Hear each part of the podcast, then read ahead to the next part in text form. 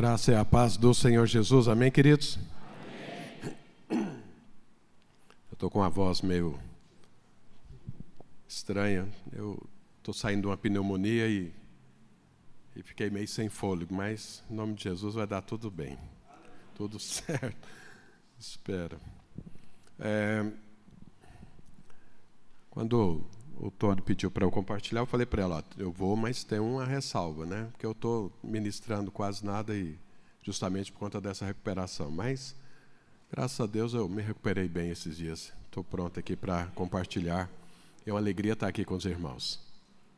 É... O ambiente é uma coisa assim muito importante na vida da igreja. E a hora que eu vi os irmãos chegando, fiquei observando, é, eu, eu, não paro para ficar observando, mas eu acabo observando. Então não fica pensando que eu fico medindo ninguém, mas eu fico percebendo e, e a hora começou o louvor, eu falei, meu Deus do céu, que ambiente bom. Que ambiente bom. Permeado da presença do Senhor, no coração. Agora nós precisamos ver o que, que nós vamos fazer com esse ambiente. O ambiente está ótimo. Fala para o seu irmão, o ambiente está ótimo. Aí fala para ele, o que, que nós vamos fazer com isso? Mas vamos orar e vamos pedir revelação Senhor, porque precisamos disso, amém? Pai de, Pai de amor, em nome de Jesus Cristo. Queremos a tua visão, queremos ver como o Senhor vê, queremos sentir como o Senhor sente, queremos desejar aquilo que o Senhor deseja.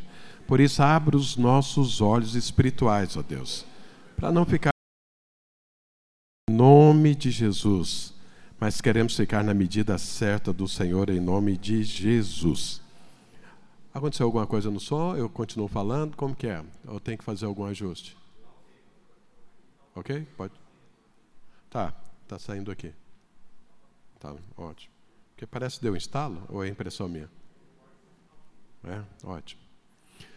Irmãos, eu sempre, quando eu tenho oportunidade de compartilhar, eu, eu, eu gosto sempre de falar um assunto, em primeiro lugar, que é sobre visão. Porque a visão é o seguinte: eu não sei se você já tem essa percepção, mas você só conquista aquilo que você consegue ver. Tem pessoas que estão casadas e olham para o seu cônjuge e eu ouço muito, né? Eu, eu, faço uma live, deixa eu fazer aqui um comercial, pode, Tânia? Todo dia às sete horas da manhã, faço uma devocional, hora, uns 30 minutos, e e tem muitas perguntas, eu compartilho algo, oro pelos alvos das pessoas, pelo alvo que eu tenho para elas também, e respondo perguntas e tudo.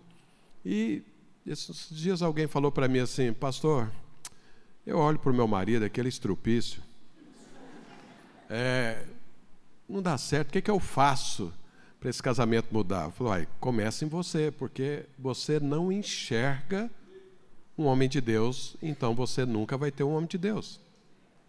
Você vê um estrupício, é isso que você está vendo, é isso que você está desfrutando. Tem alguém casado aqui? Pergunta para ele: se é um estrupício ou se é um homem de Deus ou mulher de Deus? ou melhor, como que você me enxerga, né? Então veja: se você olhar para o seu emprego, para o seu trabalho, para a sua profissão, e falar isso aqui não é nada, é isso que você vai ter. Se você olhar para a sua célula, aqui só tem pessoas que estão envolvidas na liderança. O que é que você vê? Um povo sem compromisso? É isso que você vai ter. Então, você tem aquilo que você vê. Você conquista aquilo que você enxerga. Então, é muito importante falar sobre a visão. Vocês viram, eu acabei de orar aqui e pedir revelação a Deus para a gente enxergar como Deus enxerga. Por que, que Deus é perfeito, é o Todo-Poderoso? Porque Ele vê tudo certo. E, e, o, e, o, trabalho do diabo é turvar a sua visão. Daí eu estava ali, o Bruno perguntou para mim, pastor, acende todas as luzes? Eu falei, acende, acende. Eu não sei porquê, mas eu acho que está escrito na minha Bíblia, não sei se é só na minha, porque o nosso Deus é Pai das luzes. Né? Então, eu tenho uma dificuldade com, com trevas, ou com escuridão, ou penumbra, porque eu acho que eu sou filho da luz. Mas uma das vantagens da luz é que você enxerga. Pois luz você vê. Tirou a luz, você não enxerga. Então eu e você precisamos enxergar o que, que eu e você vamos fazer. Acabei de falar do ambiente que eu estou aqui vendo que é um bom ambiente. Mas e aí, o que, que nós vamos fazer com isso? O que, que nós enxergamos com esse ambiente? Então é muito importante falar sobre isso. E a vinha, né? Nós fazemos parte da vinha, videira, vocês. Noa, Noá, não sei, eu acho que Noa, né? Eu perguntei até agora, não consegui saber se é Noa ou Noá. Mas seja o que for, é isso. Então, nós temos uma visão. E, e uma outra coisa da visão que é muito importante é o seguinte: você pode ser alguém muito bem intencionado, mas se você está olhando para cá, e está caminhando nessa direção, porque você está enxergando aqui, mas na verdade você deveria estar andando para ali. A visão de Deus está é para lá, o propósito divino está para cá, e você está andando, pra, andando aqui, não interessa o, quão, o quanto de investimento você faça, não interessa o quanto sério você seja, o quanto seu coração está envolvido, cada dia mais que você investir nessa direção, você está mais longe daquilo que Deus tem para você. Então eu preciso acertar a visão. E nós já temos uma visão, graças a Deus, justamente para a gente não andar por aí procurando coisas. Nós já encontramos, Deus já nos deu um rumo. Eu não tenho tempo para falar sobre toda a nossa visão, porque né, fui escalado só para hoje, é meia hora, 40 minutos, sei lá que eu tenho, né? Há uma hora melhorou bastante aí. Você que era só meia hora. E, mas a nossa visão, né, o resumo dela, o slogan dela é: o nosso encargo é edificar uma igreja de vencedores onde cada membro, cada, é, é, cada pessoa que faça parte disso seja um sacerdote. E cada casa uma igreja, conquistando assim a nossa geração. Essa é a nossa visão, isso é o nosso rumo, isso é o foco. Eu quero ficar nessa primeira frase. A palavra de Deus, é, essa visão nós pegamos ela da palavra de Deus. Nós olhamos a palavra, estudamos a palavra de Deus e vimos o seguinte: o que é que pode dar um rumo para nós? Aí nós entendemos isso. Então, o nosso encargo. O que é encargo? Encargo é aquilo que ninguém precisa falar para você para fazer. Então, um líder de célula, ninguém deveria falar para ele que tem que multiplicar uma célula, se ele tem encargo. Né? Ninguém deveria falar para uma esposa que tem que amar o marido, se ela tem encargo por ele. Ninguém deveria falar para o marido que ele deve cuidar da sua esposa, protegê-la e guardá-la, se ele tem encargo por ela. Ninguém deveria falar para os pais cuidar dos filhos, se eles têm encargo por eles. Então ninguém deveria falar que nós deveríamos edificar uma igreja se nós temos encargo, porque encargo é algo que nasce dentro do seu coração. Então o nosso encargo, ou seja, ninguém precisa mandar a gente fazer isso, nós nascemos com isso, nós temos prazer nisso, nós temos coração para isso. Pergunta para o seu irmão: você tem encargo? Ou você tem um cargo? Você sabe, o encargo é o coração, o cargo é uma função, é um, né, uma posição. Não, nosso, nosso encargo. Nosso encargo é o quê? O que é que nós temos como desejo? O que é que nós temos com o coração? O que é que nós temos prazer? Edificar. O que é edificar? Construir. Nós estamos falando muito da graça de Deus e ministramos né, muito, e muito, muito a graça de Deus. E muitas pessoas ouvem e pensam que a graça de Deus é tornar você uma pessoa passiva. Mas é exatamente o contrário. Olha o que, que Paulo falou. Paulo disse que ele trabalhou mais do que todos os apóstolos, mas ele faz uma ressalva: não eu, mas a graça de Deus. Então, por isso que ele falou, nós podemos dizer o seguinte: a graça gosta de trabalhar. Porque trabalhou mais do que todos, mas não ele, mas a graça. Então a graça trabalha para caramba. Fala para o seu irmão: a graça gosta de trabalhar. Pergunta para o seu irmão: está na graça de Deus? Então tem muito trabalho pela frente. Então, o nosso encargo, o nosso trabalho é edificar. Edificar é construir, é unir, é conectar. Então, se você pegar uma pilha de tijolos, sacos de cimentos, areia e brita, isso está ali parado, mas se você trabalhar com isso, transforma num prédio igual esse aqui. Esse aqui é um prédio porque alguém trabalhou com material e produziu isso. Então, o nosso encargo, aquilo que ninguém precisa mandar fazer, é edificar. Paulo diz: tudo seja feito para edificação. Jesus disse que Deus está trabalhando até agora e ele trabalhava também. E os apóstolos diz, trabalharam também, tudo debaixo da graça de Deus do descanso, mas tem uma edificação para ser feita. E é por isso que eu estou preocupado, porque o ambiente está preparado, Deus já mexeu no ambiente, Deus já moveu no ambiente, Deus já liberou o ambiente. Mas e aí? O que, é que nós vamos fazer com isso? Tem uma edificação. Então, nosso encargo é edificar. O que? Igreja. Irmãos, nós temos muitas coisas que nós podemos fazer, mas uma só é importante: edificar a igreja. Você, né, o solteiro, às vezes está pensando em casar, casa. Não tem problema. Você quer casar, fazer o quê, né? Então, casa. É, outros querem formar, outros querem se tornar um engenheiro, um médico, pedreiro, sei lá o que for, que abrir um negócio. Amém, faça isso. Mas não é o foco da sua vida isso. Jesus não morreu na cruz para te dar um casamento. Porque o mundo tem casamento e não tem Jesus. Então Jesus não morreu na cruz para te dar uma empresa, porque o mundo tem empresa e não tem Jesus. Jesus não morreu na cruz para te prosperar, porque no mundo tem gente que tem dinheiro e não tem Jesus. Mas Jesus morreu para te dar uma coisa que o mundo jamais pode dar. E isso é o meu alvo e o seu alvo. Pelo menos daqueles que verdadeiramente entenderam o que é a obra do Calvário. Jesus morreu na cruz para te dar algo que o mundo jamais poderia dar. Então, eu e você tem que estar envolvido nisso. Por quê? Fomos transportados. Saímos do império das trevas para o reino do Senhor. Mas tem algo a ser feito. A obra-prima de Deus ele está fazendo. A obra-prima de Deus chama-se a Nova Jerusalém. E nós estamos edificando juntos, somos colaboradores de Deus disso. Então, veja, nosso encargo é edificar uma igreja. Mas eu quero falar sobre a próxima palavra: de vencedores. De vencedores. Agora, sabe, quando eu falo de vencedores, por que, que nós resolvemos colocar isso na nossa visão? Deixa eu ler aqui para você quando você lê Apocalipse, principalmente o final de Apocalipse, aqui é o final da revelação que Deus deu para mim e para você para esse tempo presente. Onde eu pus meu óculos? Está por aí?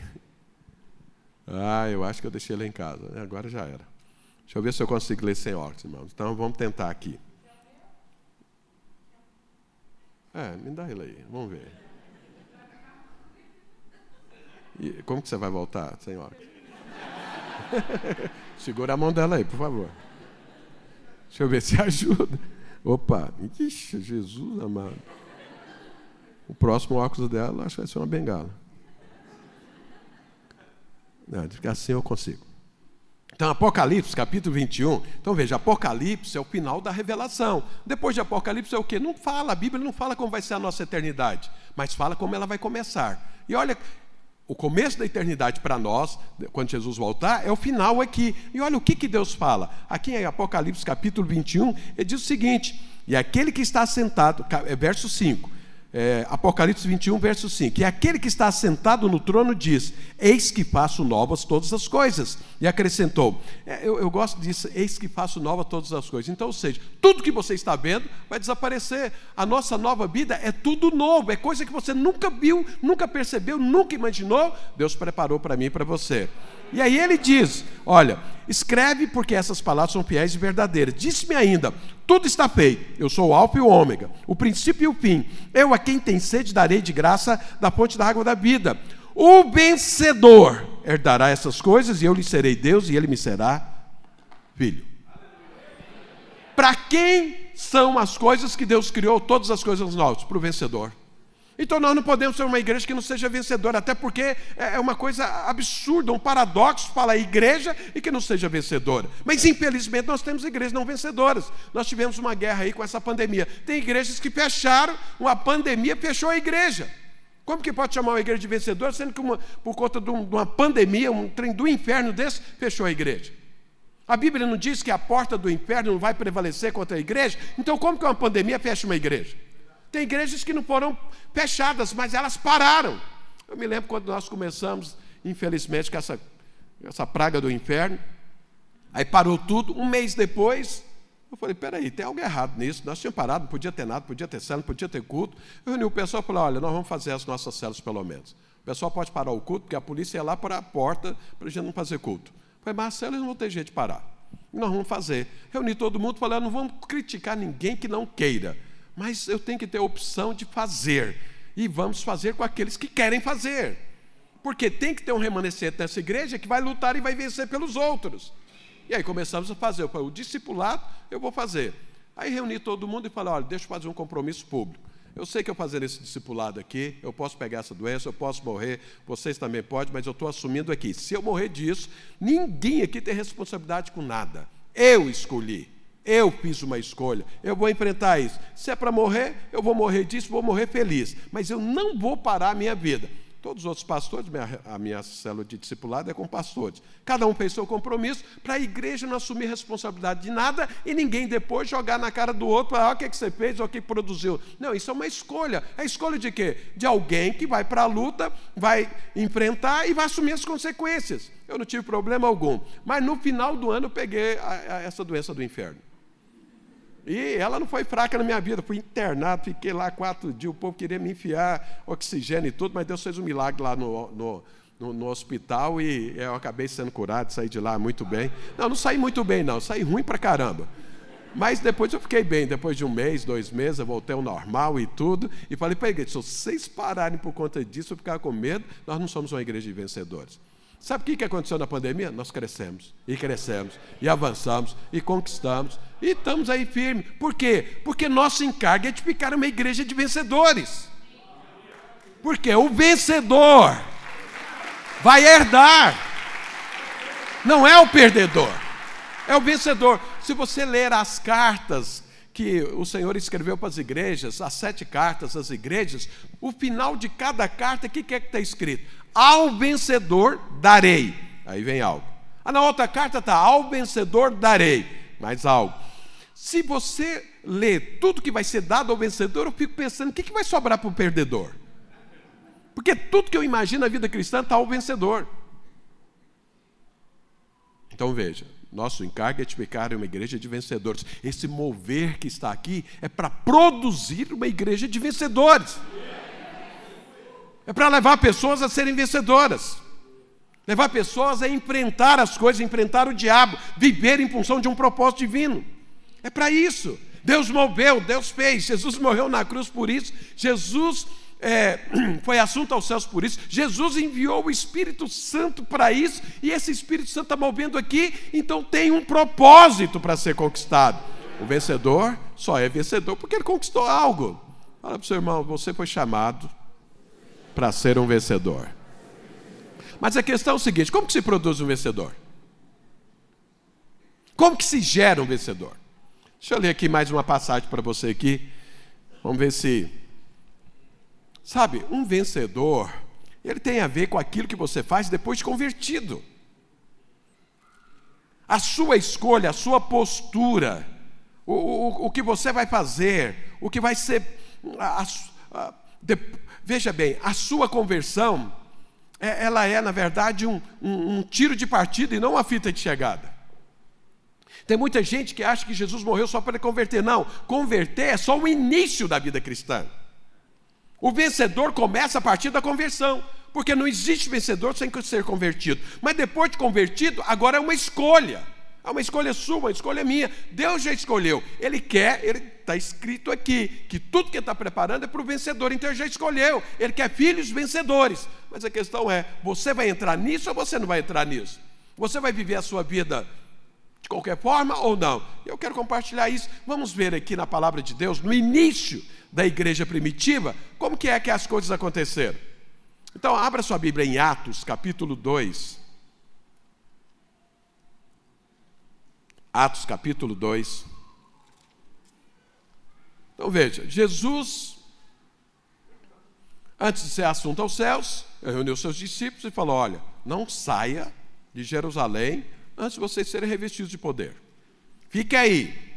Essa é a última etapa da obra que eu estou fazendo e depois é com vocês. Então, fique aí esperando. E eles ficaram, né? E o Espírito Santo desceu, os irmãos sabem disso. O dia do Pentecostes encheu todas aquelas pessoas do Espírito Santo. Tinham 120 pessoas ali. Do ministério de Jesus, tudo aquilo que ele pregou, ministrou e tudo, depois que deu uma enxugada, 120 pessoas. Elas estavam ali, reunidas, esperando a promessa, o liberado do Espírito Santo. E aí o Espírito Santo veio, desceu, Jesus terminou a obra lá nos céus, e o Espírito Santo foi liberado. Quando ele desceu, foi aquele barulho Sabe, eu fico muito preocupado quando a gente faz uma reunião e fica em silêncio. Porque onde tem o Espírito Santo tem barulho. Quem está cheio do Espírito Santo não consegue ficar calado. Eu dou um glória a Deus, eu dou um amém, ele fala alguma coisa. É, tem alguns aqui cheios do Espírito Santo. Mas eu vou te falar de novo. Fala para o irmão que está do seu lado. Quem é cheio do Espírito Santo sempre faz barulho.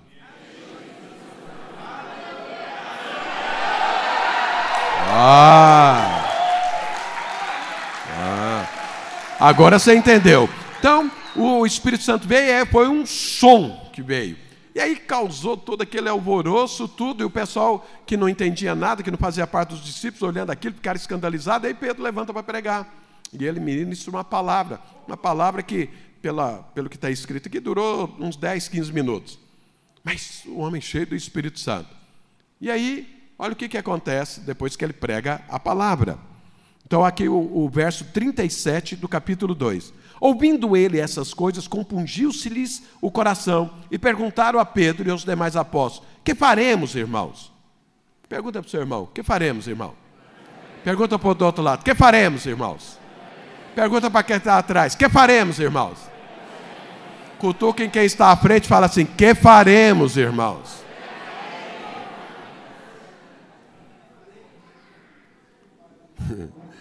Respondeu-lhe Pedro: Arrependei-vos, cada um de vós seja batizado em nome de Jesus Cristo para a remissão dos vossos pecados, recebereis o dom do Espírito Santo. Pois para vós outros é a promessa, para vossos filhos e para todos os que ainda estão longe, isto é, para quantos o Senhor nosso Deus chamar. Com muitas outras palavras, deu testemunho e exortava-os, dizendo: Salvai-vos dessa geração perversa. Então os que lhe aceitaram a palavra foram batizados, havendo um acréscimo naquele dia de quase 3 mil pessoas. Uma pregação de 10, 15 minutos converteu 3 mil pessoas instantaneamente.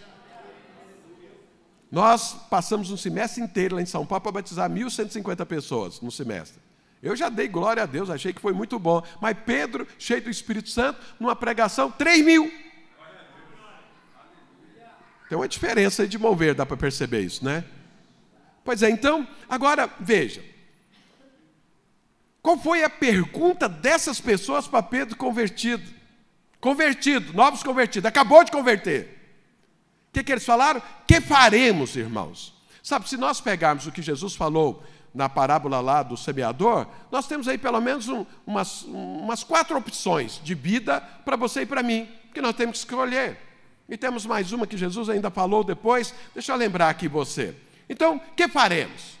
Então, a primeira opção, a primeira opção que Jesus disse é o seguinte: a palavra é lançada, o poder é lançado, e, e cai pela beira do caminho e o diabo leva. Então, ou seja, tem pessoas que ouvem a palavra de Deus e não compreendem a palavra de Deus. Nós temos nos nossos relatórios os membros e os frequentadores assíduos.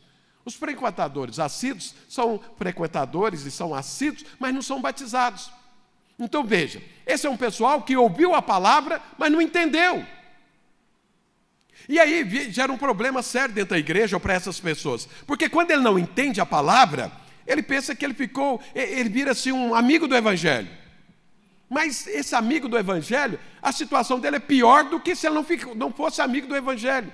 Porque ele ouviu a palavra e ela não entrou, não, não, não mudou a vida dele. Ele não entendeu. O diabo levou o entendimento e a conversão dele. Mas ele imagina que agora ele entendeu. Mas a postura dele demonstra que ele não entendeu. Então ele não se batiza. Um dos sinais de quem não entendeu a palavra de Deus é que está dentro da igreja, vem todo domingo, ele assiste o culto, ele vai na cela, mas não quer batizar. E por que, que ele não quer batizar? Porque ele não entendeu, porque se ele entendesse, ele iria batizar com certeza. Então essa é uma opção. O que faremos? Uai, vamos viver sem entendimento? Vamos viver sem ter o conhecimento de Deus? Vamos viver sem ter a visão de Deus? É o seguinte: nós ouvimos a palavra de Deus, nós somos salvos, então vamos viver aqui. Nós vamos viver e continuar a nossa vida da mesma forma. Essa é uma opção. É uma opção de vida que Jesus diz que acontece quando você prega a palavra de Deus. Pergunta para o seu irmão: você quer essa opção de vida? Quantos estão comigo nesse barco? Amém? Ou você falou não? O barco de ouvir e não entender e continuar a sua vida. É esse que eu estou falando, nesse barco. Essa é a primeira opção. Você presta atenção no que eu estou falando, rapaz. A segunda opção é o seguinte: são aquelas pessoas que ouviram a palavra, aceitaram com alegria, Jesus disse isso, mas são superficiais. Elas não aprofundam na palavra de Deus. É, elas, é, elas, assim que elas convertem, entenderam, sabe o que, é que elas fazem? É, elas querem, elas perguntam logo assim: o que é que eu posso fazer, o que é que eu não posso fazer? Todo dia na live eu estou respondendo uma pergunta dessa. Pastor, eu posso ir no show sertanejo? Pastor, eu posso fazer isso? Eu posso fazer tatuagem, eu posso beber, é, não sei mais o que, eu posso isso, posso assado. Então são pessoas que ainda não conhecem a palavra de Deus porque estão na superficialidade. Eles querem um código de conduta que facilite a vida deles. Você fala, ó, pode fazer isso, não pode fazer isso. Eles não entenderam que passou isso, eles não conhecem a graça e o favor de Deus, não aprofundaram, entenderam a liberdade cristã que a obra do Calvário trouxe para mim e para você. Então eles vivem na superficialidade. Essa é uma outra opção de vida. Que faremos, irmão? Vamos viver na superficialidade. Não precisamos aprofundar muito a palavra de Deus, não precisamos aprofundar muito a vida cristã. Para que isso? Essa é uma outra opção. Que faremos, irmãos? Você pode oferecer essa opção para a pessoa. Lá na sua célula deve ter pessoas que, a hora que você fala alguma coisa, fala: não, exagera não, isso é cobrança, isso é peso. Eu estou na graça. Eu fico pensando, qual graça que essa pessoa está? Que ela entende de graça de Deus? Bom, mas é uma opção. Quem está comigo nesse barco? Ah. Mas tem outra opção. Que faremos, irmãos? Olha, Jesus disse que tem uma opção de vida, que é aquela seguinte, onde você mistura. Você tinha uma, uma velha vida, agora você tem uma nova vida de olho na velha vida.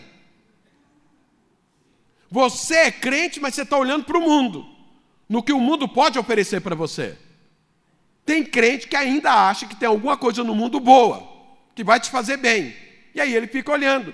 É fácil ver quem as pessoas estão misturadas. O que conduz a vida deles não é o Espírito Santo, são os alvos naturais. O que conduz a vida dele é o carro que ele quer comprar, é a casa que ele quer comprar, é o emprego que ele quer fazer, que ele quer ter, é a profissão que ele deseja, é, é, é o dinheiro que ele quer conquistar, é a aposentadoria que está de olho. Você chama por uma vigília? Não, irmão, eu tenho que trabalhar amanhã cedo. Quer dizer, ele está olhando, é o trabalho dele, é a empresa dele. Então, ele está vivendo a vida, a nova vida cristã, tá, ele entendeu, entendeu, mas o olho dele, a visão dele é para o mundo. E esse mundo é que conduz a vida dele. Não, não tem tempo para liderar. Não, não, não, sobra nada. Como que é isso? Não posso. Ou ele está na liderança, está querendo entregar a liderança porque acha que é muita cobrança, é muito peso, é muita exigência, porque está olhando é aqui. Porque se ele estivesse olhando para a eternidade, ele ia abraçar toda a função. Mas não, ele acha que a função está atrapalhando ele conquistar algo aqui. Ele está misturado. Jesus diz: são os espinhos. A pessoa ali, esse espinho mata essa visão. Fala para o seu irmão: você conhece alguém assim?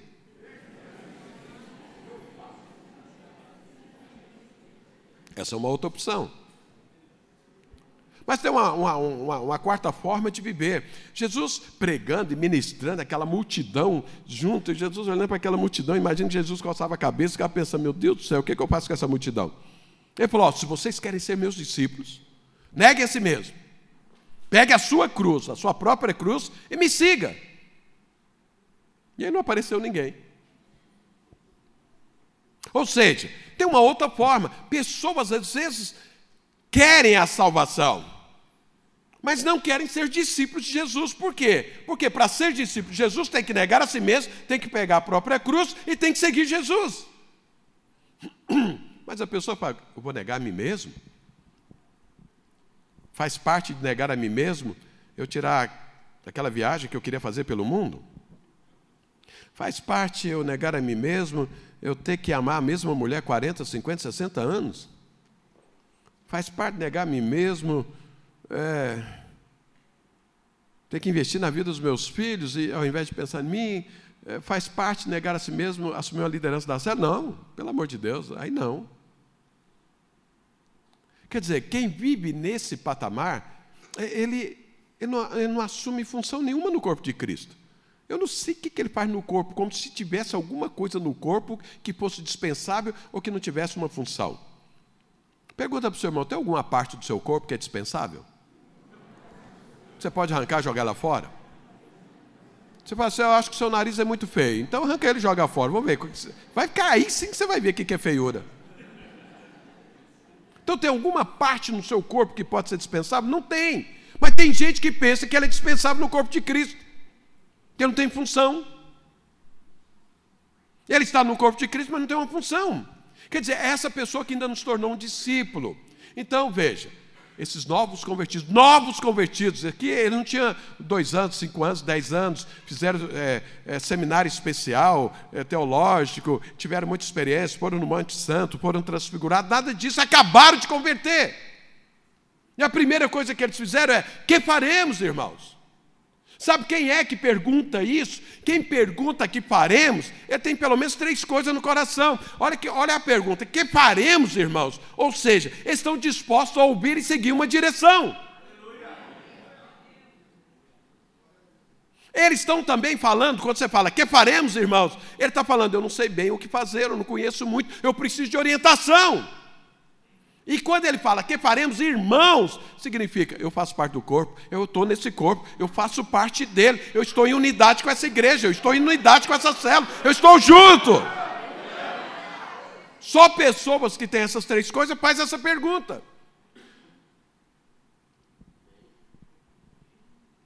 E aí os apóstolos. Mas veja, para fazer essa pergunta, tem uma coisa que muito importante, está escrito aqui na palavra de Deus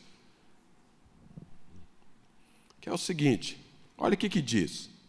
Ouvindo ele essas coisas, compungiu-se-lhes o coração e perguntaram a Pedro e aos demais apóstolos: Que faremos, irmãos? Sabe, essa pergunta é muito significativa e ela demonstra que verdadeiramente houve uma conversão genuína. Mas o que é que produziu isso? Compungiu-se-lhes os coração, os corações. São conversões feitas pelo Espírito Santo de Deus. Não é no convencimento, não é você atrair a pessoa, usar um artifício para que a pessoa se converta. Não, você prega a palavra e é o Espírito Santo quem vai fazer a obra. E quando o Espírito Santo faz a obra lá, pode ter certeza, esse, o Espírito Santo move o coração a ponto da pessoa agora pular dentro do reino de Deus de malicuia. Vem com tudo, com espírito, alma e corpo. E agora ele quer fazer parte daquilo. E agora ele quer saber como ele vive aquela nova vida, porque é uma nova vida ele largou e abriu mão da velha vida, ele virou a página. Mas tudo isso acontece se foi compungido pelo Espírito Santo de Deus. Sabe por que, que muitos líderes de célula não multiplicam? Porque ele não tem novas criaturas na célula, ele tem pessoas convencidas ao Evangelho, amigos do Evangelho, e ele fica tentando fazer com que aquelas pessoas vão para frente. Não vai, porque elas não são convertidas. Não são novas criaturas. Você precisa ter um olho e olhar e falar: Isso aqui é uma nova criatura, isso aqui não é. Se alguém, depois de estar na céu, chegar para você e falar: Que faremos, irmãos? Foi compungido pelo Espírito Santo. E eu e você temos que mover pelo Espírito Santo, temos que liderar pelo Espírito Santo, tem que pregar pelo Espírito Santo, tem que chamar o Senhor e falar: Deus faz a obra. Porque se Deus fizer, as pessoas vão falar: Que faremos, irmãos? E aí é hora de você entrar orientando e falando. É assim. Eu preciso de um líder de célula, eu preciso de um anjo da guarda, eu preciso de um anfitrião, eu preciso de uma célula naquele condomínio. Quem é que se habilita a mudar para lá, alugar uma casa lá, ou comprar um apartamento ali, mudar para lá e abrir uma célula? Porque depois que abre uma célula naquele condomínio, pode ter certeza, nós vamos ganhá-la. Porque a semente foi lançada. Porque isso é foco, mas isso é foco de Deus. Isso é quando você lança, o Espírito Santo faz. Esse povo aqui foi compungido pelo Espírito Santo de Deus. Lembra, o Espírito Santo tinha acabado de ser derramado, estava fazendo o maior pampeiro ali todo mundo, aquele mover, a começar pelos apóstolos, ele cheio do Espírito Santo, mas a palavra, quando saiu, também era cheia do Espírito Santo.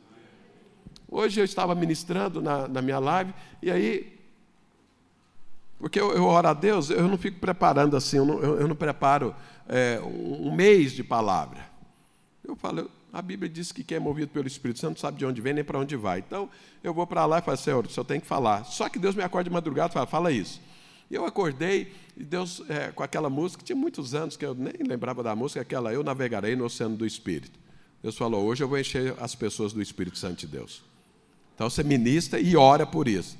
Falei, vale Deus, mas eu orar assim online por alguém, ser cheio do Espírito Santo do outro lado, isso já tinha acontecido algumas vezes, mas Deus falou, não, é hoje, vou fazer. Falei, tá bom, então o senhor está fazendo. Aí comecei a orar, falei, ministrei e orei. O irmão foi cheio do Espírito Santo no metrô. Eu fico imaginando o pampeiro que foi lá nesse vagão. Que ele mandou só testemunho. Pastor, foi uma bênção, fui cheio do Espírito Santo dentro do vagão. E eu fiquei pensando, o que, que deve ter acontecido? O outro falou, pastor, eu voltei a falar em línguas. O outro falou, oh, foi batizado também no Espírito Santo. Eu falei, olha, quando Deus quer fazer a obra, Ele faz. Não importa se o cara está não sei aonde, mas você libera uma palavra, de Deus, Deus tem compromisso com ela. E aí Deus faz. Então veja, esses crentes aqui, compungidos pelo Espírito Santo de Deus. Eu quero falar para você, a sua liderança precisa ser movida pelo Espírito Santo, porque aí ela vai gerar filhos de Deus movidos pelo Espírito Santo. E vai haver um mover, porque se nós resolvermos viver a coisa de forma natural, irmãos, nós estamos enrolados. Porque a vida cristã vivida do jeito que nós vivemos, a vinha, sem mover do Espírito Santo, é muito pesada. É muita exigência. Mas movida pelo Espírito Santo é uma alegria. Deixa eu ver sua cara, como é que está. Você está movido pelo Espírito ou você está na força do braço?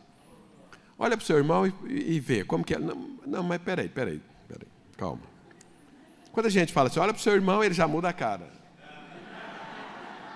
Mas a sua cara normal, olha para ele, não fala para ele, mas pensa. Acho que ele está movido pelo Espírito. Não, ele não está movido pelo Espírito. Porque quem está movido pelo Espírito Santo tem alegria do Espírito Santo. Porque o reino de Deus é isso. Mudou muito a cara aqui. Mas veja bem, então veja, quem é que pergunta que paremos, irmãos? Aqueles que são movidos pelo Espírito Santo. Sabe, às vezes eu levanto um líder de célula e ele fala para mim, quando a pessoa fala para mim, pastor, não me levanta porque eu não sei o que fazer. Eu falei, então você é o cara. Porque se você souber o que fazer, então você vai confiar em você, nas suas habilidades. Mas acontece que um líder de célula tem que confiar no Senhor. Ele não sabe quem ele vai encontrar, ele não sabe o problema que vai acontecer, ele só vai. E ele está sensível ao Espírito e ele libera a palavra, ele libera aquilo que Deus quer fazer e as coisas acontecem. É simples assim.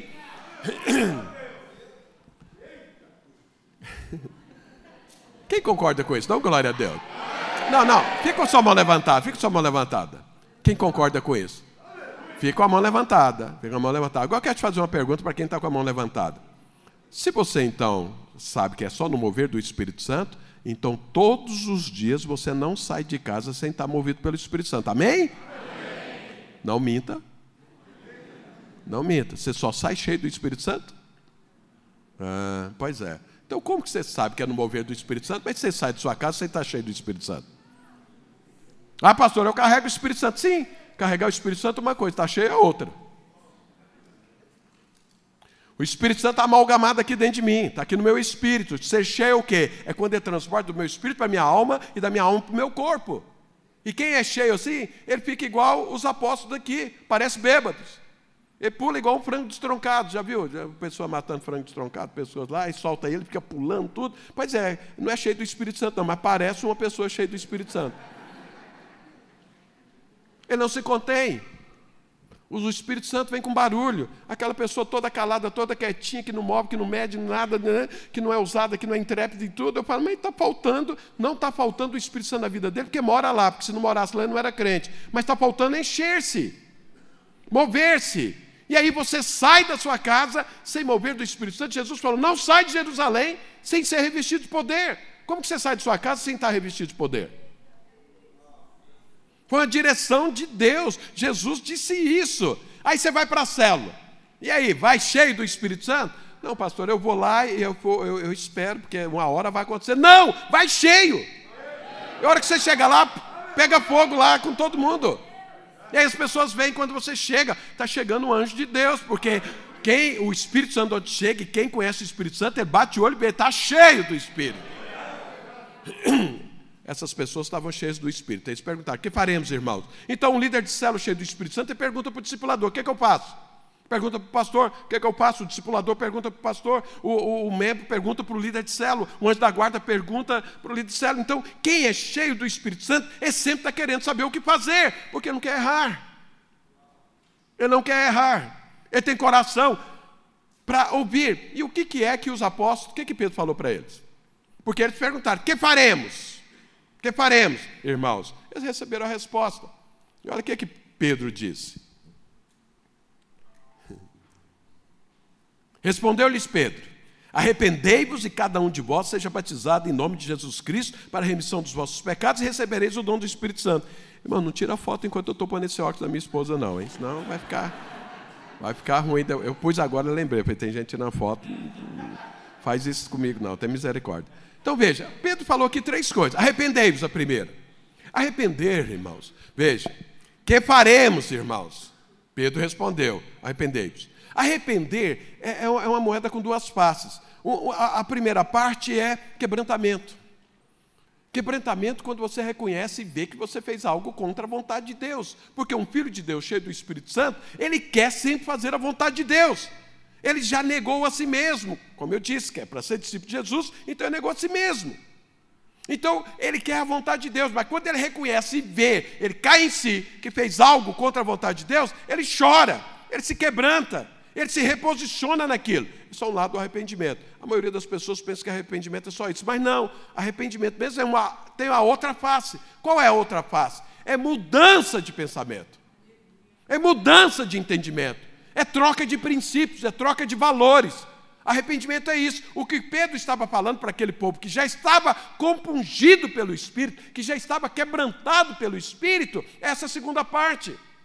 Muda o seu entendimento, muda a sua visão, muda os seus alvos. Eu, eu sempre, quando eu oro para as pessoas, eu pergunto: quais são os seus alvos para eu orar? Quando ele me fala os alvos, eu sei qual é a revelação que eu tenho de Deus. Dependendo do alvo, eu falei, ele é uma criança espiritual. Dependendo, eu falei, ele é um adolescente. Dependendo, ele é um jovem. De repente, ele é um adulto porque os alvos definem aquilo que você consegue ver. Então veja, Pedro está falando, muda seus alvos, muda sua forma de ver a vida, muda sua forma de se relacionar com seu marido, com a sua esposa, com seus filhos, de liderar. Você vai ver o mundo agora de completamente diferente, ou seja, arrependimento é metanoia, é mudança. Por isso que quando alguém fala que se converteu e ele acha que tem alguma coisa no mundo, eu falo, é boa no mundo para ele, eu falo, tem alguma coisa errada. Porque o que é que tem no mundo que ele pode oferecer de bom que não vai atrapalhar a sua vida eterna? Jesus disse: Meu reino não é desse mundo. Então Jesus já falou, o, o apóstolo Tiago vem e fala: quem é amigo do mundo é inimigo de Deus. Como que é então que eu posso ter vínculos com o mundo? Então o mundo milita contra Deus. Então, como que eu posso ter alguma coisa no mundo assim? Então, o que é que Pedro está falando para eles? Muda a sua forma de enxergar. Porque se você quer ser um vencedor, Pedro está ali dando direção, porque está edificando uma igreja de vencedores. A primeira coisa é arrependendo, é mudando, é ajustando pensamentos, sentimentos e alvos. O meu pensamento tem que ser o pensamento de Deus. Os meus sentimentos têm que ser os sentimentos de Deus. Os meus alvos têm que ser os alvos de Deus. Afinal de contas, eu fui incluído no reino dele. Eu fui incluído na família de Deus. Eu agora faço parte da, do trabalho divino. No, tudo que eu tinha antes acabou. Paulo falou: olha, o mundo está crucificado para mim, eu para o mundo. Acabou! Agora a minha vida é aqui. É isso que Pedro está falando. Arrependei-vos. Muda. Muda o entendimento. Pergunta para o seu irmão: você já mudou o seu entendimento do mundo? Pergunta para ele: você acha que tem alguma coisa no mundo boa para você? Então a primeira coisa. Que faremos, irmãos? Arrependei-vos. Muda. Ajusta a visão. Tira as mentiras do inferno e coloca as verdades de Cristo. A segunda coisa que ele falou é: arrependei-vos, cada um seja batizado. O que é o batismo? Batismo é aliança. Batismo é você virar a página da sua vida anterior e agora começar uma nova vida. Se você é um líder de célula, se você é um discipulador, se você está acompanhando pessoas, o que é que você vai falar para a pessoa se você está envolvido completamente com o mundo, os seus alvos têm tudo a ver com o mundo, se a hora que você vai atender alguém, você fala, não, não posso, porque eu, eu tenho que ir na praia. Não, eu também tenho que descansar. Não, eu acabei de comprar um carro, eu preciso dar umas voltas por aí. E aí a pessoa fica lá esperando, fala, não, tá bom, vou esperar meu discipulador, vou esperar meu líder de célula se ajustar. Não, eu, eu, eu tive um problema com a minha esposa, ah, eu tenho que resolver um problema lá, depois ele vai ajudar a resolver o problema aqui. Como que é isso? Como que alguém vai olhar para você desse jeito? Então, quer dizer, o batismo é quando você vira a página, morreu, acabou. Algumas pessoas às vezes vêm falar para mim o seguinte: Pastor, esse negócio da, da, igreja, isso aí acabou com a minha vida social. Eu falo, glória a Deus! Glória a Deus. Ah, ah, então você acertou. A pessoa, não, eu estou falando que isso é ruim. Não, eu estou falando que isso é bom. Acabou. Por quê? Acabou aquela velha vida. Agora você não tem uma vida social, você tem uma vida agora celestial. Você agora faz parte da família de Deus. Você agora tem uma nova família que você faz parte, que você está interagindo com ela, que agora é a sua família. Um tempo atrás, eu estava lá na igreja, aí chegou, tinha, tinha um casal, eles têm um filho. Eles eram líderes de célula, estava lá muito envolvido e tudo. E, e eu nunca vi o filho deles lá. E um dia eu cheguei para ele e falei, irmão, você tem um filho, porque eu vejo ele aqui no Domingo Kids. Mas ele nunca veio em reunião nenhuma além do Domingo Kids. Aí a mulher falou para mim assim, pastor, é o seguinte, é, eu não quero obrigar meu filho a fazer as coisas, eu quero que ele decida por ele mesmo. Eu falei, nossa, que coisa bonita, mas tão maligna. Falei, não, pastor, sério. Eu falei, eu também estou falando sério. Não, é o seguinte, pastor, a minha mãe, ela me obrigava a ir para a igreja. Eu achava isso tão ruim. Eu não vou fazer isso meu filho. Ele fica lá em casa, ele vem. A hora que ele for movido, eu falei, pois é, sua mãe fez isso com você, e você é crente, você está aqui na igreja, você está liderando. E o seu filho está lá com quem? Vendo televisão, o mundo e o diabo trabalhando na vida dele, trabalhando na cabeça dele, trabalhando nos sentimentos dele. E depois que o diabo construir algo na vida dele, você acha que ele vai se envolver com a igreja como você está? Porque sua mãe trouxe você. Você devia estar aqui na igreja com tudo que você tem, com seus filhos, com os cachorros, com os papagaios, com os gatos, tudo é seu, está dentro da igreja. Eu tenho dois filhos, eu e a minha esposa ia para, ainda líder de célula, ia para as reuniões, eu levava um colchão, punha lá, punha debaixo das cadeiras, punha os meninos para dormir, quando eles tinham que dormir, e eles estavam ali porque eles tinham que ver que a igreja é o lugar deles. Essa é a vida deles. Eu quero que eles sejam envolvidos com a igreja. Eu quero que eles entendam que essa é a vida deles, não é fora. Hoje eu, eu fui, onde é que eu fui? Lá para o lado de Santa Amaro. E tem lá a embaixada lá dos Estados Unidos. A hora que eu estava passando lá, a pessoa estava comigo e falou, pastor, você conhece aqui a embaixada dos Estados Unidos? Eu falei, eu já vim aí alguma vez. Pois é, isso é território americano.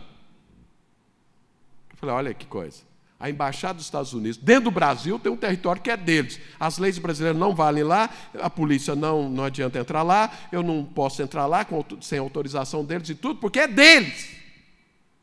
E eles não estão nem aí com o resto do Brasil, eles estão aí com a embaixada deles. Sabe, eu e você somos a embaixada do Senhor Jesus nessa terra.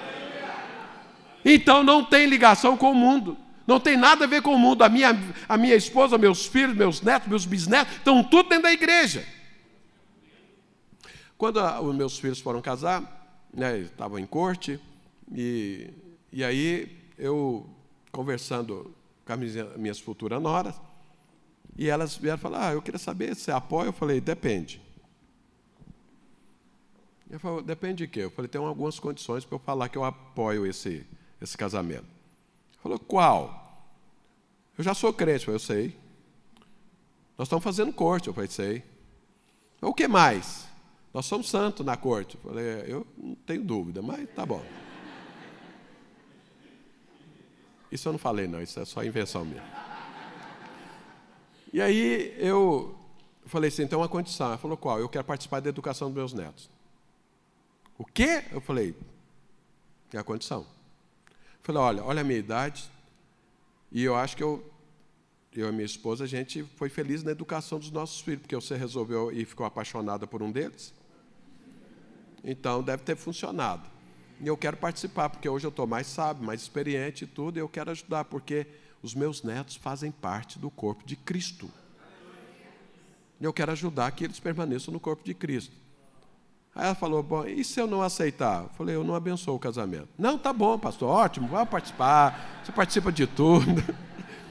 Hoje, quando eu, meu, meus netos estão lá, eu falo alguma coisa, eu falo: Opa, Lembra do acordo lá atrás, tá? Abençoei, agora é hora de eu participar. Por quê? Porque eles fazem parte da família de Deus e eu não vou deixar que eles aprendam com a televisão, ou com o professor na escola, ou com o babá, ou seja com quem for. Eles vão aprender com alguém que faz parte do reino de Deus. Sou eu que tenho encargo pela vida deles. Então veja, batismo é quando você vira a página da vida e faz uma aliança com o corpo de Cristo. Batismo é aliança. Batismo Paulo fala que o batismo é a passagem lá do Mar Vermelho. O batismo é quando você largou todo o Egito. Agora não tem mais autoridade nenhuma do inferno na sua vida. Começou um novo tempo. Qual o novo tempo? A sua vida com Deus. Isso é o que Pedro estava falando lá para os novos convertidos. Primeiro arrependa, muda a sua cabeça, muda a sua visão, abre a mão da visão que você tinha antes, joga fora, põe no lixo, joga no ralo e agora aprenda com Deus. Aprenda com o Senhor. Siga o Senhor. Jesus não falou que quer ser meu discípulo, nega a si mesmo. abra mão de tudo isso, pega a sua própria cruz, que é o seu propósito, que é a vontade de Deus na sua vida, e siga Jesus. Não é para seguir o mundo, é seguir Jesus. E o que, é que Pedro está ali agora ensinando para os novos convertidos? que faremos, irmãos? Arrependa, muda sua cabeça. É uma outra vida. São outros princípios, outros valores, outros propósitos. É assim que se vive. E se aliança com o reino de Deus. Você não está no reino de Deus porque por conveniência. Você está por uma aliança. O, o Tony estava falando aqui, o reino de Deus está dentro. Então, para que eu e você vivamos o reino de Deus, eu preciso decidir aqui. Eu estou aliançado com o reino de Deus. Não me interessa o que você vai fazer, você faz parte da minha vida. Se você vai me aceitar ou não, é problema seu, mas eu já te aceitei, porque eu já resolvi isso aqui dentro. Eu batizei e assumi uma aliança com o corpo de Cristo. Se você carrega o Espírito Santo, então eu tenho aliança com você também. Ah, mas se você pisar no meu carro, pois é, vai pisar, vai doer e tudo, mas não vou brigar, não vou embora, não vou afastar você, não vou te excluir da minha vida. Por quê? Porque eu tenho aliança com você. Simples assim. Ah, pastor, mas é difícil certas pessoas. Não, difícil sou eu, difícil é você. Os outros a gente dá um jeito, mas nós somos difíceis. E Deus nos aceita, por que, que eu não vou aceitar outro? Então, o que é que Pedro está falando? Então, faça aliança. Não viva a vida cristã sem ser aliançado. Não viva a vida cristã de qualquer forma. Porque Deus, do outro lado, é aliançado com você. E ele deu provas em contexto da aliança. O filho dele morreu na cruz. E se você negar, ele vai permanecer fiel. É o que está escrito. Porque não tem como ele negar a si mesmo. Então, o reino de Deus, o que faremos, irmãos? Mude a sua cabeça, mude a sua visão, mude seus princípios, mude a sua forma de liderar, mude a sua forma de tratar o seu esposo, a sua esposa, mude a sua forma de conduzir seus filhos, a sua família, a sua forma de trabalhar, os seus focos, os seus alvos, mude. Faça aliança com o Senhor, batiza, entra de cabeça, vira a página, morre para essa vida, morre logo e nasce para essa outra vida. Isso é o que Pedro estava ensinando para os irmãos que acabaram de converter compungidos pelo Espírito. Estavam, o ambiente estava ótimo, então pode falar a palavra de Deus que vai entrar, porque o Espírito Santo está gestando aquilo. E aí Pedro ainda falou mais: arrependei-vos, seja batizado e receba o dom do Espírito Santo. Aqueles que têm a mudança, aqueles que se aliançam, vai receber poder de Deus. Irmão, você não acha que está faltando poder na sua vida, não? Ou na sua célula. Vira e mexe, alguém liga na minha lá. Pastor, por que minha célula não multiplica? Falei que está faltando poder. Ora para um paralítico andar hoje lá. E esse paralítico andar, amanhã tem 10 mil pessoas lá.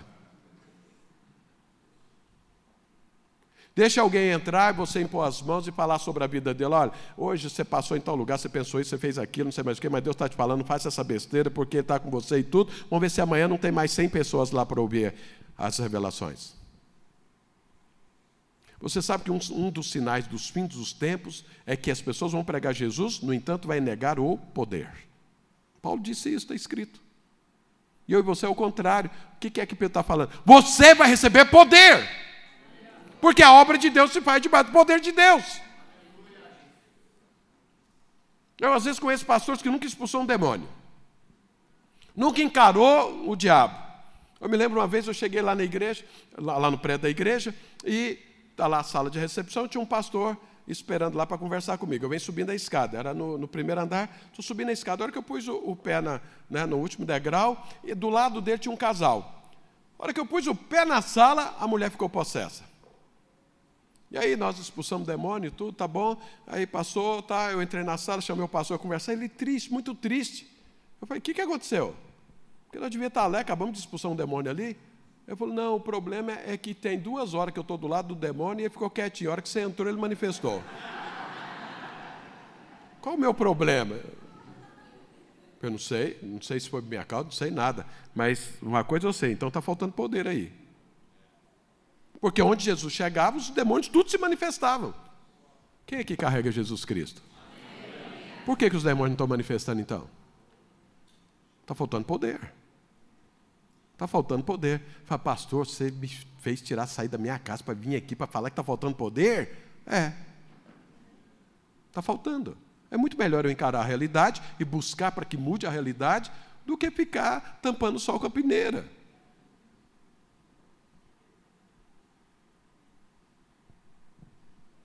Os dons estão manifestando? Não, está faltando poder. Cadê as profecias? Cadê as línguas? Cadê o dom de sabedoria, a palavra de conhecimento? A fé para mover montanhas? Está faltando poder. Essa é uma oração que eu faço todos os dias. Eu falo, Deus, eu quero mais, está faltando poder na minha vida. E a falta de poder para a sua vida. Eu, antes de estar dedicando 100% na obra de Deus, eu tinha meu emprego, meu trabalho. Eu, eu quando me converti, converti de verdade. É, mais ou menos igual essa conversão. Eu queria saber o que fazer, eu tinha que fazer seminário, e eu trabalhava 12 horas por dia, porque eu amava o que eu fazia. Ninguém precisava mandar eu trabalhar, eu gostava do que eu fazia, então eu trabalhava muito. Mas eu me converti e senti no meu coração que Deus me chamou para ser pastor. Eu tinha que fazer seminário. Mas eu trabalhava demais, casado, filhos e tudo, eu falei, como que eu vou fazer o seminário? Eu falei, eu preciso de um emprego. Eu orei a Deus, falei, Senhor, eu preciso de um emprego de meio período para ganhar o que eu ganho trabalhando 12 horas. Eu falei, pastor, você é carudo. É, exatamente. Eu sei o pai que eu tenho. E aí, fui pedir a Deus. E aí, um dia, um, um, encontrei um, um, amigo, e ele era presidente de, de uma empresa lá em Goiânia. Eu falei com ele, Falei, se eu precisar conversar com você, que eu estou precisando de um favor seu. O que, que é? Eu falei, eu estou precisando de um emprego meio período. Mas para ganhar o que eu ganho hoje, meu salário. Falou, vai lá na empresa, vamos conversar. Aí eu fui. Isso era uma sexta-feira, falei, vai lá na segunda-feira. Eu fui, cheguei lá. Eu falei, que horas? Oito horas. Oito horas eu estava lá. Aí, chego lá na sala da secretária. A sala da secretária era assim, quase o tamanho desse salão aqui. A empresa era muito grande. Eu cheguei, me apresentei, falei, olha, o fulano aí, eu marquei um horário com ele. Ah, não está na agenda, mesmo falou para eu vir. Tá bom, então senta ali. Eu sentei. Oito horas. Aí deu nove, nada. Deu dez, nada. Deu onze, nada. Meio-dia, quatro horas esperando. Ela sai lá da mesa dela e vem falar comigo e fala, olha, você me perdoa, porque a agenda dele está muito carregada, não deu para ele falar com você hoje. Você pode voltar amanhã? Eu falei, posso. Que horas? Oito horas. Tá bom. Oito horas eu estava lá. Aí eu estava meio sem fé, levei um livro. Falei, vai que eu vou ficar esperando. Eu comecei a ler o livro. Deu, deu nove horas, deu dez horas, deu onze horas, deu meio-dia, nada. Aí lá vem a mulher andando para o meu lado de novo. Falou, olha, seu Wilson, é o seguinte. De novo não deu certo para ele te atender. Falei, você pode voltar amanhã? Falei, posso. Que horas? Oito horas. Tá bom. Aí, estou lá lendo o livro, já está quase terminando o livro. Deu nove horas, deu dez horas, deu onze horas, meio-dia. Eu estou lá lendo o livro, a mulher levanta lá, eu vi que ela levantou. Eu falei, ah, não. De novo. Terceira vez. Terceiro dia. Aí a hora que eu levantei o livro, estou aqui pensando, mas de novo, Deus falou para mim, mas você é cego. Eu? É ela que não deixa eu falar com o homem. Eu falei, é o diabo, não é ela. O diabo está te roubando aquilo que eu te dei. Eu falei, não é possível, Deus. Estou lá, conversando com Deus. E ela está andando do meu lado. Eu falei, é o diabo? Eu falei, é o diabo. Aí eu peguei o livro, suspendi ele um pouco assim, para tampar minha, minha, minha cara ficou mostrando só os olhos. Aí eu falei assim, baixinho: Diabo, em nome de Jesus, solta o meu emprego agora. Eu precisava desse emprego para fazer o seminário e poder ser pastor. E Deus tinha me dado. Aí baixei o livro, aí a mulher chegou. Ela falou: Ô, seu Wilson, a agenda dele está lotada. Você sabe. A hora que ela estava falando isso para mim, o presidente da empresa abriu a porta para falar com ela. Não vendo ela lá na mesa, que a mesa dela era bem de frente à porta, pôs a cabeça para fora e olhou assim. Aí ele me viu. Falou, oh, Will, você está aí? Eu falei, há muito tempo. Ele falou, vem cá. Eu falei para ela, tchau. Entrei, saí contratado, trabalhando seis horas, fiz o seminário, estou aqui ministrando para você hoje. Deixa eu te falar algo. O diabo estava roubando aquilo que Deus me deu. Sabe por quê? A palavra de Deus diz que Deus já te abençoou com toda a sorte e bênção nas regiões celestiais em Jesus Cristo. Mas, Paulo diz que é também nas regiões celestes que nós, que o diabo guerreia. Então Deus libera a bênção e ele se levanta para resistir. E aí? Poder. Diabo não tem conversa, é poder. Deus falou isso para Moisés: olha, vai lá libertar o povo, mas eu sei que o faraó não vai te liberar, a não ser com mão forte. Você não convence o diabo, você libera poder. Você acha que a cela está parada, as coisas não acontecem? Está faltando poder. Comece a orar pelo poder de Deus e creia no poder de Deus e comece a manifestar o poder de Deus lá, você vai ver se essa célula vai encher. Você vai ver se ela não vai multiplicar. Pode ter certeza absoluta disso. Então o que é que Pedro está falando para essas pessoas: olha, você precisa renovar sua mente, você precisa ter a visão divina, você tem que largar dessa visão natural, você tem que largar essa questão de mundo. Se esses princípios você aprendeu, joga tudo no lixo, tudo isso é besteira, tudo isso é sujeira, tudo isso é lixo do diabo na sua cabeça. Muda!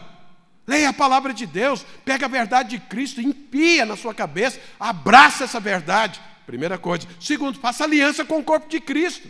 Vira a página morre para o mundo, crucifica o mundo e vive agora para Deus.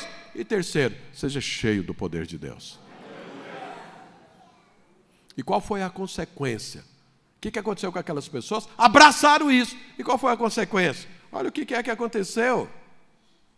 Está escrito aqui, há dois mil anos. Então os que lhe aceitaram a palavra foram batizados, havendo um acréscimo naquele dia de quase três mil almas. O que, é que acontece quando você chega e pergunta que faremos para aquelas pessoas que conhecem o que fazer, aqueles que estão antes, aqueles que já desfrutam do Senhor, aqueles que Deus levantou para te ajudar? Quando você chega e pergunta e tem uma resposta divina, que é isso, Pedro falou: olha, você vai fazer uma faculdade, vai fazer uma pós-graduação, vai fazer um doutorado, para depois você vir liderar uma célula. Ele não falou nada disso. Ele não falou, olha, vai ganhar dinheiro. Porque com dinheiro a obra de Deus vai crescer, aí nós podemos alugar um prédio maior. Ele não falou nada disso. Ele não falou, olha, chama os psicólogos aí para conversar com você, para ajustar, você tem alguns problemas, estou vendo, você tem uns tiques nervosos, isso aí, a hora que resolver, você vai poder vir para a igreja. Ele não falou nada disso. Ele nem tocou em nada do mundo. O que diz o seguinte: você está precisando de renovação de mente. Você está precisando colocar na sua cabeça o que Deus diz os pensamentos de Deus, os princípios e as verdades de Deus. Tira essa mentiraiada, tira essas falácias do diabo, esses enganos do diabo e põe a verdade de Jesus, batiza, faça aliança com o corpo de Cristo, seja cheio do poder de Deus. O que, que aconteceu? O poder se manifestou.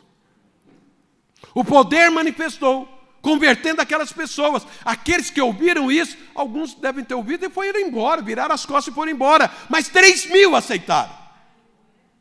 O poder se manifestou. Quando você, olha, essa mistura de alguém que pergunta, que faremos, com alguém que tem algo de Deus para acrescentar, isso é poderoso, isso é extraordinário.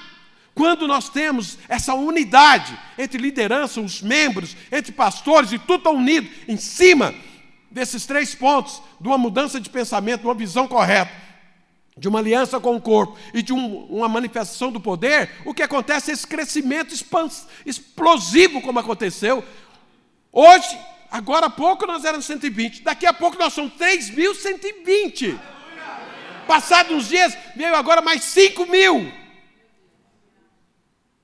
Agora já estava tendo problema porque não tinha casa suficiente, gente mais. Jerusalém ficou toda cheia do poder de Deus, da doutrina do Senhor, a ponto de fazer lá o sinédrio reunir para ver o que, que nós vamos fazer, porque Jerusalém foi tomada, foi transformada, o poder de Deus está aí, o, o, paralítico andou, o cego está vendo também, as pessoas estão sendo curadas, esse tal de Pedro aí, por onde ele anda, até a sombra dele cura. O que, que nós vamos fazer? tem que fazer alguma coisa, mas não tem o que fazer, porque o poder de Deus está manifestando. Ele encontrou pessoas com o coração para ele, ele encontrou pessoas que têm desejo de fazer a obra de Deus, de abraçar a obra de Deus. Então veja, o poder se manifestou, viram curas, viram vidas transformadas, mas mais do que isso, viram frutos. Quando nós entendemos e perguntamos o que fazemos para as pessoas certas e recebemos a proposta de Deus e abraçamos ela, vai haver manifestação de poder, vai haver também frutos. Os seus familiares vão converter, os seus amigos vão converter, seus conhecidos vão converter, as pessoas vão se converter. E a igreja vai crescer. A embaixada de Deus nesse mundo cresce. E quando o reino de Deus cresce, o do diabo diminui. Essa é a consequência, essa é a consequência de quando você abraça o propósito divino, quando você renova a sua mente, quando você começa a enxergar a coisa certa. Então, por isso que eu falo para os irmãos: o que, que nós vamos fazer aqui? Porque o ambiente Deus já fez. O ambiente Deus produziu, liberou o Espírito Santo. Agora precisava de um Pedro para pregar e pessoas para responder aquela palavra. E a, e a mistura disso produziu uma igreja poderosa, que foi a igreja primitiva. Essa cidade precisa de uma igreja poderosa. Eu conheço vocês há 20 anos. Quando eu cheguei em São Paulo, um dos primeiros lugares que eu vim foi aqui. Vocês estão passando por um novo tempo. Vocês agora é hora de vocês lançarem o DNA do que vai ser essa obra. Então vocês têm que escolher. Vão viver na superficialidade? Vão viver na mistura com o mundo? Vai viver sem querer ser discípulo de Jesus e vivendo assim, não, não exagera, isso aí é exagero, isso é pesar demais, isso é exigência demais, é isso? Ou vocês vão abraçar realmente o reino de Deus e fazer diferença nessa cidade? Essa aqui é a liderança. Vocês são a tampa, ou vocês são a escada. Vocês escolhem aquilo que vocês vão ser. Ou é a tampa para apagar o mover de Deus e continuar vivendo a vida cristã de qualquer forma, ou vai ser a escada para que as pessoas andem por ela, toquem os céus, sejam salvos, sejam transformados e vocês sejam vencedores. Agora é a hora de escolher. E se vocês escolherem ser vencedor, eu estou aqui para ajudar. Mas se vocês escolherem não ser vencedor, eu vou estar aqui para azucrinar a sua vida até você escolher ser vencedor. Porque retroceder, não conheço essa palavra. Desistir, já risquei do meu dicionário há muitos anos. Não desisto. Deus falou, vamos lá fazer. E como Deus falou para nós estarmos juntos, então nós temos muita coisa para conquistar nesse lugar. Mas a questão é: que faremos, irmãos? E agora é eu que estou perguntando. O que é que você vai fazer? Você vai continuar pensando no seu casamento, você vai continuar pensando na sua família, você vai continuar pensando na sua empresa, no seu trabalho. Olha, pastor, mas eu não posso pensar nisso? Não em primeiro lugar. Essas coisas são acrescentadas à sua vida. Eu falo para você, eu sou casado há quase 40 anos com a mesma mulher. Tem que falar isso, né? Porque às vezes é casado 40 anos, mas já passou três, quatro mulheres, somando tudo, dá uns 40 anos. Não, com a mesma mulher. Tenho dois filhos, os dois são pastores. Tenho sete netos.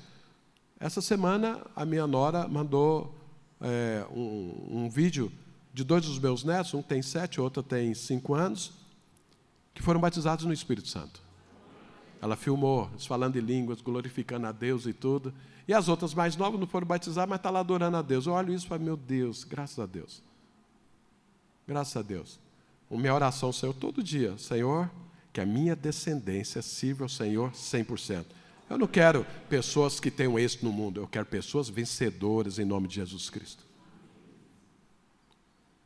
Porque eu sei aquilo que Deus me chamou e sei o que é essa nova vida. Irmãos, eu não me tornei crente porque eu estava doente, ou porque eu estava destruído, ou porque eu não tinha dinheiro. Não, nada disso. Eu vou te falar por que eu vim para a igreja, porque tinha um vazio dentro de mim. Eu tinha, olha, quando eu me converti, quando eu decidi ser pastor, o salário do pastor era o dízimo que eu trazia à igreja. Então eu ganhava muito bem. Mas eu não tinha satisfação pessoal. Eu tinha satisfação de conquista.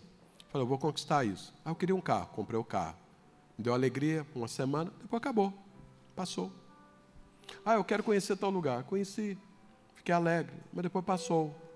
Ah, eu queria ser diretor dessa empresa. Se tornei diretor da empresa. Uma semana depois passou.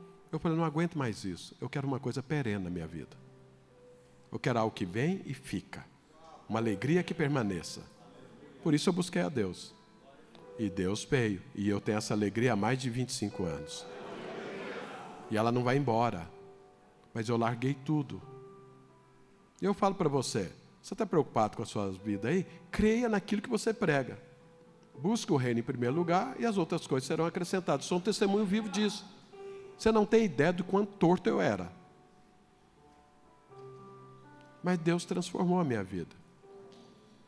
E cada dia mais, meus filhos, eu insistia com eles, vocês precisam formar. Eu falei, mas pai, nós vamos ser pastor, por que, que tem que formar? Eu falei, pode você ter alguma coisa para queimar no altar. Só isso. Eu quero que você forma, depois você chega lá, pega seu diploma, põe lá no altar, põe fogo nele. Fala, é para o Senhor, Deus, porque minha vida é do Senhor. Um é engenheiro, o outro é administrador. Mas pôs no altar e pôs fogo no, do, do diploma. Porque eu falei, se você é um nada na vida, o que, que você vai pôr no altar de Deus? Então, tenha algo para você colocar lá. Ah, mas é para isso? Não, você está novo, você vai estudar. Mas depois você vem e põe no altar, porque você vai jogar tudo fora e vai ter que aprender tudo de novo com o Senhor. Ah, mas então estou perdendo tempo? É mais ou menos. Mas você precisa conquistar para depois você não ficar aqui no reino de Deus olhando para lá e falar, eu devia ter conquistado. Você fala, pastor, eu estou nessa. Não, não precisa disso.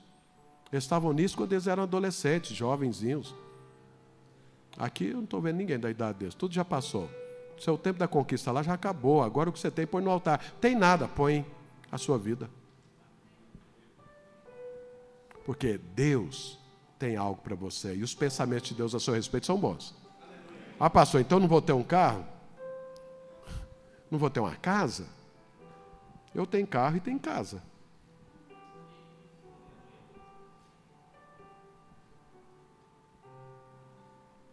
Mas Deus me deu isso como consequência. E se não desse, eu estaria aqui do mesmo jeito. Porque quando foi para me tornar pastor, eu chamei minha esposa, meus filhos e falei: olha, é o seguinte, Deus me chamou a ser pastor. Vocês estão comigo nisso? Eles falaram: o que, que é isso? Eu falei: é o seguinte, se a gente tiver o que comer, não está contente. É o que a Bíblia diz. Aí minha esposa falou assim para mim: olha, porque ela sofreu muito comigo na minha vida de ímpio. Ela falou: Olha, se for para servir a Deus, até debaixo do viaduto eu moro com você. Eu falei: Amém. Meus filhos falaram: Pai, esquece tudo que nós programamos para ter, é para servir a Deus? Então estamos juntos. E aí hoje eu sou pastor, e eles são pastores também, e meus netos serão também. Porque não temos alvo nenhum fora. Nosso alvo é servir a Deus e cumprir um propósito. Sabe por quê? Vou ler novamente aqui o versículo para você, aí eu encerro.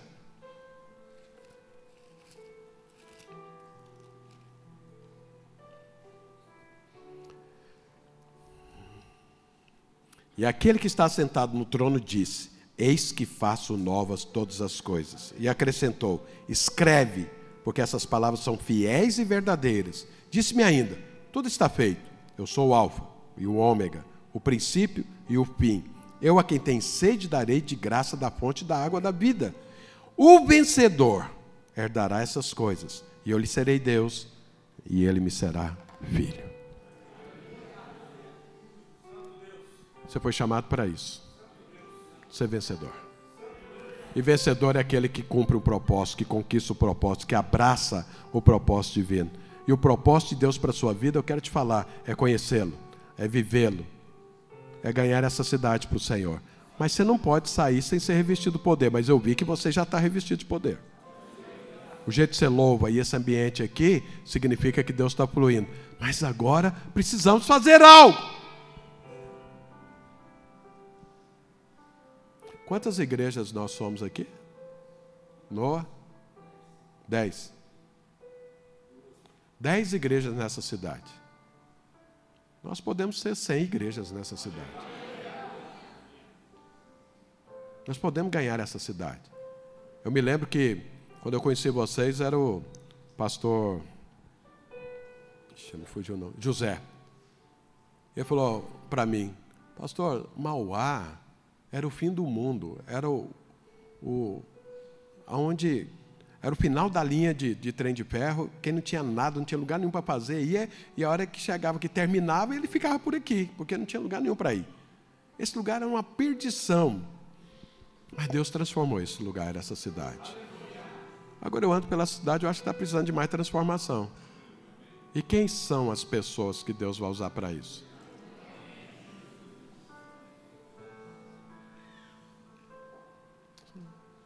Vocês estão começando algo novo, Noah. O alicerce. Lança o alicerce certo. Produza um DNA genuíno da parte de Deus. E essa cidade vai se dobrar diante do Senhor. E daqui vai sair para outros, para outros países, para outras coisas. Por quê? Nós servimos a um Deus grande. E tudo que tem a ver com Deus é grande. Isso não é sonho de pastor megalomaníaco. Isso é um Deus grande. Onde ele põe a mão, as coisas crescem. Onde tem vida de Deus, começa pequeno e cresce de forma indefinida. Então eu vim aqui para perguntar para vocês: o que faremos?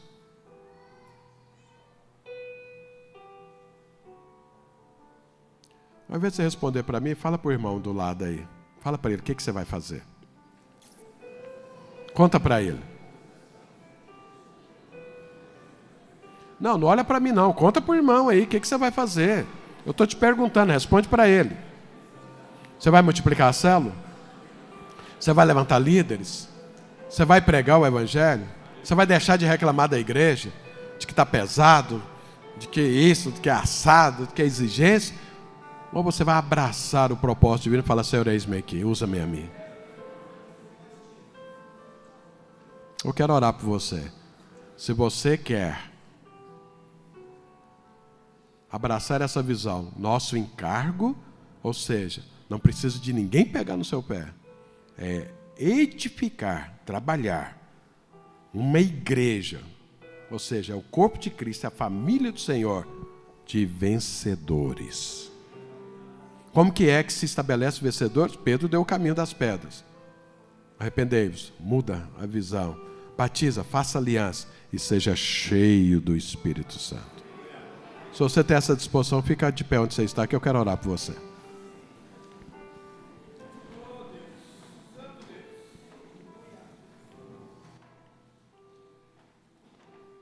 Feche seus olhos, enquanto eu oro por você. Pai de amor, eu te louvo pelo ambiente que o Senhor gerou. Te louvo porque o Senhor escolheu essas pessoas. O Senhor chamou. É um privilégio ou uma grande oportunidade.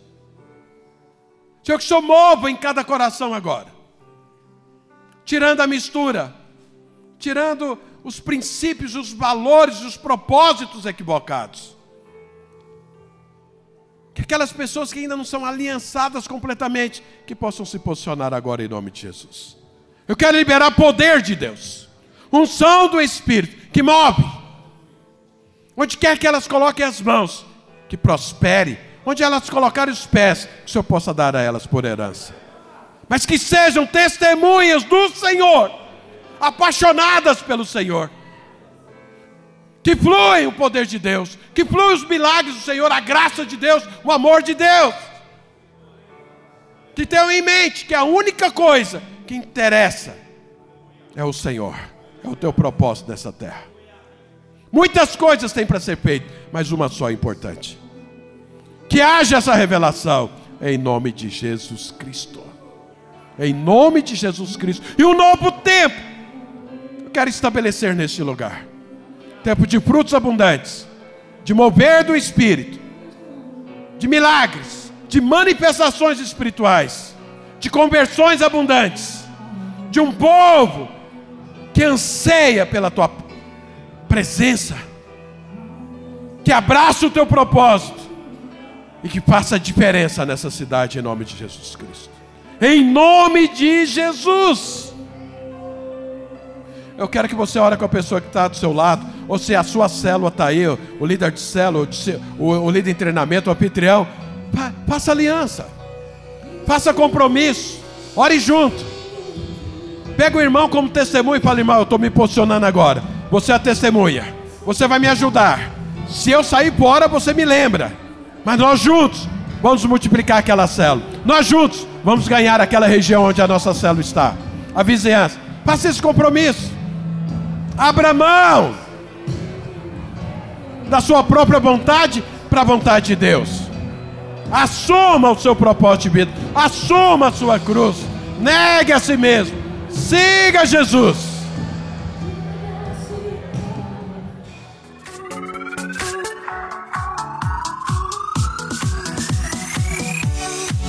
Olá, você acabou de escutar mais uma de nossas pregações.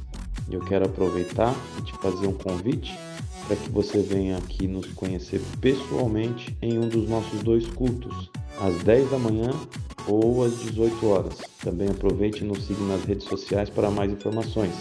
Deus abençoe e até mais.